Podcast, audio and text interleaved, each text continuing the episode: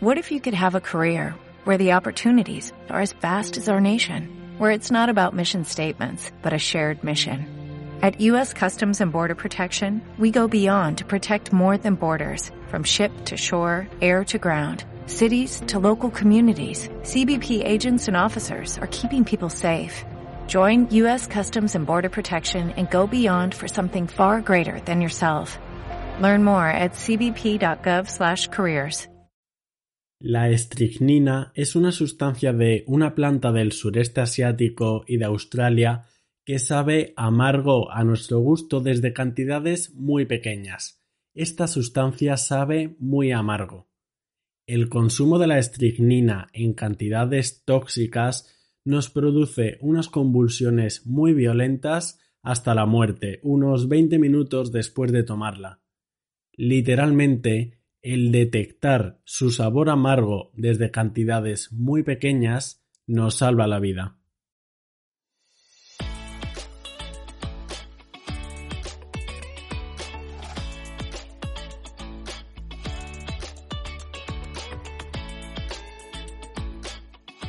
Buenos días, bienvenido a Entiende tu Salud, un podcast divulgativo para aprender sobre medicina y temas sanitarios de forma sencilla. Yo soy Gonzalo Vaquero y me puedes encontrar en la web entiendetusalud.es y en las redes sociales arroba entiende tu salud que te dejaré en la descripción.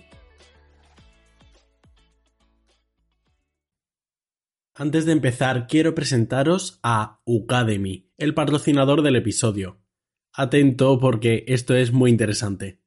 Ucademy es una plataforma 100% online muy flexible y que se adapta al ritmo de cada uno. Tienen infinidad de opciones para prepararte selectividad, para acceder a una formación profesional o para muchísimas oposiciones, auxiliar de administrativo, de justicia, salud, de fuerzas y cuerpos del Estado, de educación primaria, en fin, la verdad que tienen mucha variedad. Incluso tienen asesorías para academias enteras te hacen un planning personalizado y funcionan por medio de vídeos de unos 10 o 15 minutos en el que tú mismo marcas tu ritmo. Además, con Ucademy tendrás asesoramiento pedagógico profesional y ayuda disponible para el plan de estudios, además de una comunidad de otras personas como tú, lo cual también es muy importante. Si tienes pensado formarte en algún campo, te recomiendo mucho que le eches un vistazo, y atento aquí porque te voy a dejar un link en la descripción de este episodio por el que vas a poder meterte y ahí poner el código Entiende tu salud, todo junto y en minúsculas, por el que podrás tener una asesoría totalmente personalizada y gratuita que no conseguirías si no te metieras por mi enlace y con mi código. No te preocupes que te lo dejo todo en la descripción del capítulo. Y ahora volvamos a lo nuestro. El sentido del gusto tiene una implicación directa con la propia alimentación porque nos ayuda a detectar la comida que es rica en nutrientes y saludable de aquellas sustancias que son tóxicas. Al igual que otros sentidos básicos como la vista o el oído, el gusto tiene unas células sensoriales periféricas, en este caso en la lengua, y unas zonas en concreto del cerebro dedicadas específicamente a este sentido. Las señales en el gusto que podemos detectar son sólo señales químicas, por lo que es necesario que entremos en contacto físico con dichas sustancias para que podamos detectarlas, y esto ocurre por el contacto con las papilas gustativas en la cavidad oral, gracias a que se disuelven en la saliva. Es interesante y útil saber que la concentración que necesitamos para detectar cada sabor es diferente. Por ejemplo, para detectar los azúcares o los aminoácidos necesitamos una concentración muy alta, lo cual nos ha permitido a lo largo de la evolución detectar solo los alimentos más calóricos y más ricos en estas sustancias. Y en el otro extremo está el amargo, que es el típico sabor de las sustancias tóxicas y compuestos dañinos por las sustancias y estructura química que suelen poseer, siendo un sabor el amargo que detectamos desde concentraciones muy pequeñas. Los mamíferos podemos percibir solo cinco sabores, que sepamos. Estos son dulce, amargo, agrio, salado y umami, y cada uno de los sabores se activa por ciertas sustancias en concreto. Por ejemplo, el sabor dulce típicamente se desencadena por los azúcares, el sabor salado por el sodio y el agrio o ácido por los protones, ya que los protones se relacionan con la acidez. Cabe decir que agrio y ácido muchas veces se usan indistintamente. Y además, por otro lado, realmente cada sabor lo pueden desencadenar una variedad de sustancias, no solo una. Sin embargo, y esto es muy importante, el sentido del gusto no trabaja aislado, sino que aspectos como el olor, la textura y la vista también contribuyen al propio sentido del gusto. Por ejemplo, sin las neuronas del olfato somos incapaces de reconocer el café, el vino o el chocolate. Hemos comentado que existen cinco sabores, aunque también tengo que decir que hay algo de controversia con esto. Puede que sea más correcto decir que existen cinco sabores básicos, podría pensarse que el sabor de las grasas podría ser otro sabor, o incluso el sabor metálico, que seguro que te puedes imaginar, pero que es algo difícil de explicar. Esto podría entenderse como los colores de la vista. Tenemos tres colores primarios básicamente en la vista, y el resto serían una combinación de los primeros, pues en el gusto igual. Como dije antes, en los mamíferos el gusto empieza en la lengua, donde hay unas células especializadas para detectar estas señales químicas. Cada una de las papilas gustativas tiene una pequeña prolongación por donde detecta y en la base hace sinapsis con fibras nerviosas que transmiten la información hasta el cerebro. Hay distintos tipos de papilas y además estas no están solo en la lengua, sino que también pueden estar en otros lugares de la boca. Por cierto, el número total de receptores que usamos para el sentido del gusto es mucho menor que para el olfato. Aunque hemos dicho que distinguimos cinco sabores básicos, en realidad existen unos 50 receptores distintos para el sabor, pero es que para el olor tenemos más de mil receptores diferentes. Una curiosidad. Los gatos carecen de un receptor esencial para el sabor dulce, lo cual podría ser una explicación bastante plausible de por qué estos animales no se ven atraídos por el dulce. Estas diferencias no ocurren solo entre distintas especies, sino que entre nosotros mismos también hay diferencias importantes. Por ejemplo, con el compuesto PTC, feniltiocarbamida, que es muy amargo, se ha comprobado que el 75% de las personas efectivamente lo encuentran muy amargo, mientras que el 25% restante ni siquiera lo detecta. Y estas diferencias en la detección del sabor se han relacionado a cambios específicos en los genes y en los cromosomas. Esto se ha comprobado con diversas sustancias y nos aporta una prueba de que entre humanos también hay diferencias en el propio sentido del gusto y que además estas diferencias pueden ser genéticas.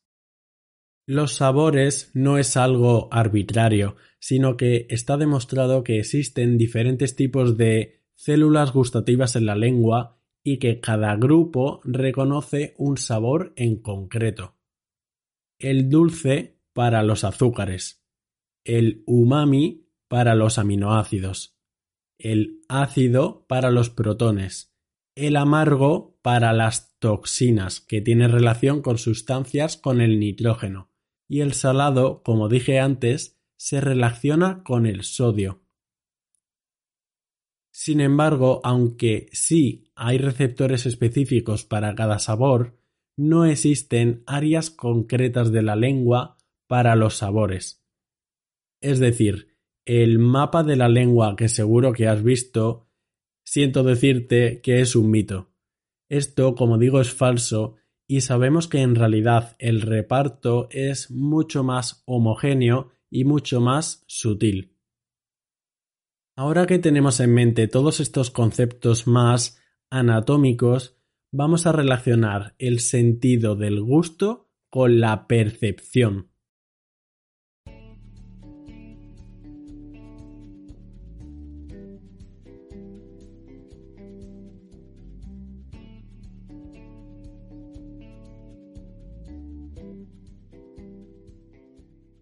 Es importante diferenciar sensación y percepción. La sensación es la capacidad que tenemos para detectar un sentido en concreto, por ejemplo el sabor dulce. Pero la percepción es un concepto más amplio, hace referencia a cómo el cerebro procesa esa información que le llega.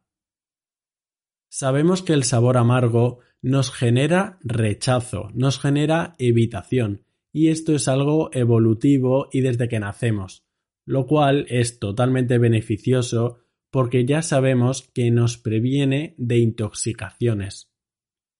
El dulce, por otro lado, nos genera aceptación, nos genera atracción. Por tanto, la actividad de cada sabor se relaciona con una conducta diferente. Hay tres características básicas que recogen las neuronas del sentido del gusto: la intensidad, la cualidad y el valor hedónico.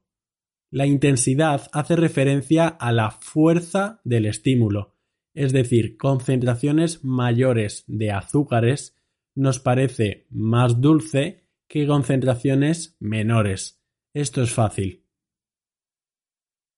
La cualidad se refiere a la propia naturaleza del estímulo, no tanto a la cantidad. La cualidad es lo que hemos estado viendo, los sabores, que en humanos son cinco.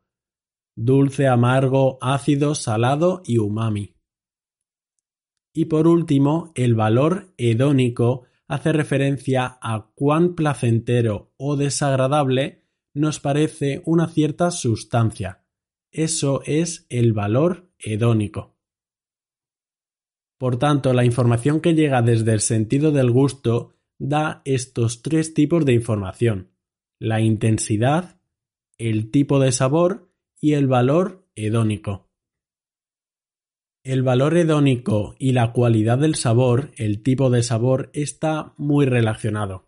Como dijimos antes, la mayoría de mamíferos encuentran a los azúcares algo placentero y al amargo algo desagradable. Sin embargo, el valor hedónico puede cambiar, es decir, nuestro gusto o nuestra apetencia por cada sabor puede cambiar e incluso podemos desarrollar un placer por el amargo. Naces gustándote el azúcar y desagradándote el amargo. No tienes elección, está en nuestro disco duro, pero podrías aprender a rechazar el dulce y a gustar el amargo. Las cualidades gustativas que son atractivas son el dulce, el umami y el salado, pero el salado en poca concentración. Y los sabores que en principio no son atractivos son el agrio y el amargo. El captar algo muy amargo provoca de forma natural respuestas como cerrar la boca y retracción de la lengua y de la boca. Mientras que el captar algo dulce estimula otras respuestas opuestas como la salivación. La utilidad del dulce es para asegurarnos de que recibimos suficiente cantidad de energía, de glucosa. La utilidad del umami es para asegurar las proteínas. El sentido del sabor salado es para mantener el equilibrio entre nuestros iones. El del amargo es para impedir la ingesta de toxinas. Y el del ácido es para prevenir la ingestión de ácido y de comidas fermentadas. Es interesante saber que las neuronas del sistema gustativo, las encargadas de interpretar el gusto, no solo se encargan de procesar la información relativa a los sabores, sino que también procesan información no gustativa relacionada con la experiencia del propio comer y de la comida, por ejemplo, la textura, la temperatura y el olor. De hecho, estas neuronas también son sensibles a la información que le viene a la persona una vez que ha ingerido la comida, lo cual puede modular nuestra propia experiencia de cada alimento y así potenciar o suprimir que volvamos a tomarlo. De hecho, las neuronas del sistema gustativo también pueden procesar estados psicológicos, afectivos y cognitivos relacionados con la experiencia de alimentarnos, lo cual explica la intensa relación del gusto con las áreas relacionadas con el placer y la recompensa. Esta habilidad para representar diferentes señales se puede modular y potenciar por el propio aprendizaje, es decir, el sentido del gusto no es simplemente un analizador de información química, sino que es un sistema que se va adaptando e integra la información necesaria para contextualizar del mejor modo posible la experiencia de la comida.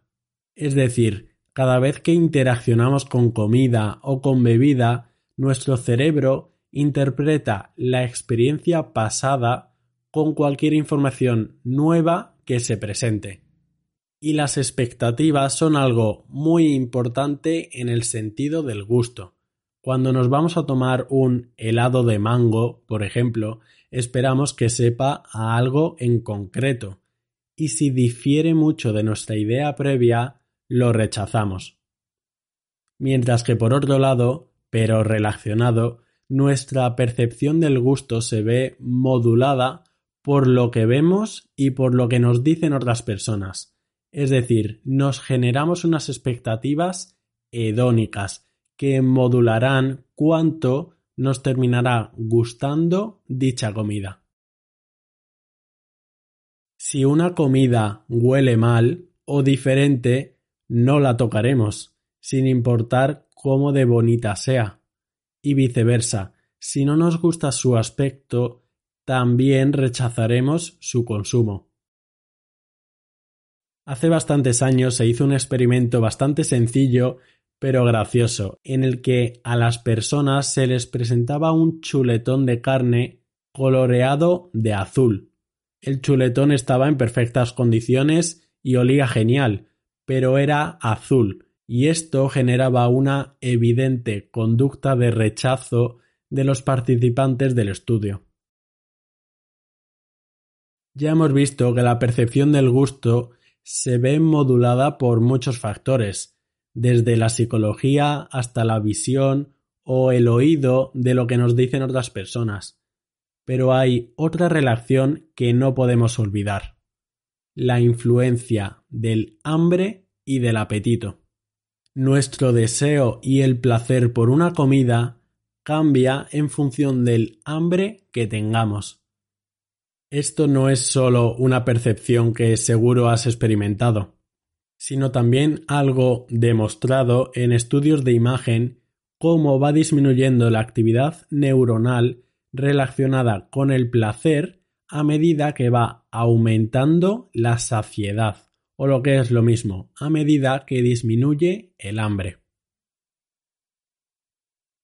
De hecho, el flujo sanguíneo en estas áreas del cerebro también aumenta con el simple hecho de pensar en comida o de ver una imagen de algo apetitoso. O por escuchar este podcast si hace tiempo que has comido y tienes algo de hambre.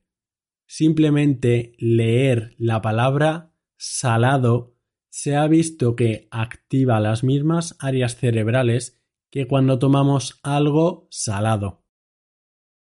Igual te has preguntado si nuestra percepción del sabor cambia entre las personas con y sin obesidad. Sí, sí cambia, aunque no me atrevería a asegurar si es más la causa o la consecuencia. Me explico.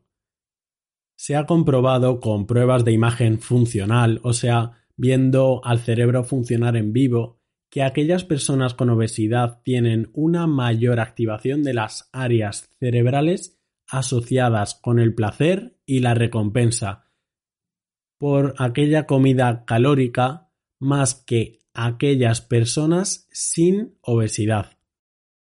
Sin embargo, como dije antes, esto podría ser no tanto la consecuencia de la propia obesidad, sino la causa, es decir, que estas personas tuvieran una cierta predisposición genética y cerebral a percibir una mayor recompensa con comidas altamente calóricas, y que eso fuera uno de los causantes de la propia obesidad.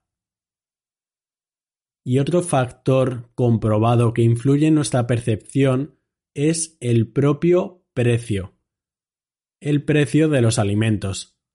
Hay multitud de estudios mostrando cómo, por ejemplo, con el vino, somos muy fácilmente falseables. Si nos presentan una botella de vino muy cara, tenderemos a pensar que efectivamente es bueno y de hecho nos gustará más. Hay un estudio muy ilustrativo de neurocientíficos de California en el que los participantes mostraban un mayor placer a aquellos vinos etiquetados como caros frente a otros etiquetados como baratos, aunque en realidad era siempre el mismo. por lo que ves que el proceso de saborear la comida y la bebida es mucho más que solo detectar los químicos disueltos en la saliva. Incluye integrar multitud de modalidades sensoriales e interpretar el resultado con el contexto del estado psicológico de la persona. La atención, las emociones, las expectativas, la memoria y el hambre son aspectos que pueden modular nuestra experiencia gustativa. Espero que con este episodio te hayas hecho una muy mejor idea de este sentido tan complejo. Para no perderte los siguientes, recuerda darle a seguir al canal y para encontrarme en otras redes sociales puedes buscarme como arroba entiende tu salud en Twitter, Instagram o TikTok que te dejaré los links en la descripción. También me puedes ayudar recomendando el podcast a tus amigos y dejando 5 estrellas en la plataforma donde lo escuches. Muchas gracias y hasta otra. What if you could have a career where the opportunities are as vast as our nation, where it's not about mission statements, but a shared mission? At U.S. Customs and Border Protection, we go beyond to protect more than borders. From ship to shore, air to ground, cities to local communities, CBP agents and officers are keeping people safe. Join U.S. Customs and Border Protection and go beyond for something far greater than yourself. Learn more at cbp.gov/careers.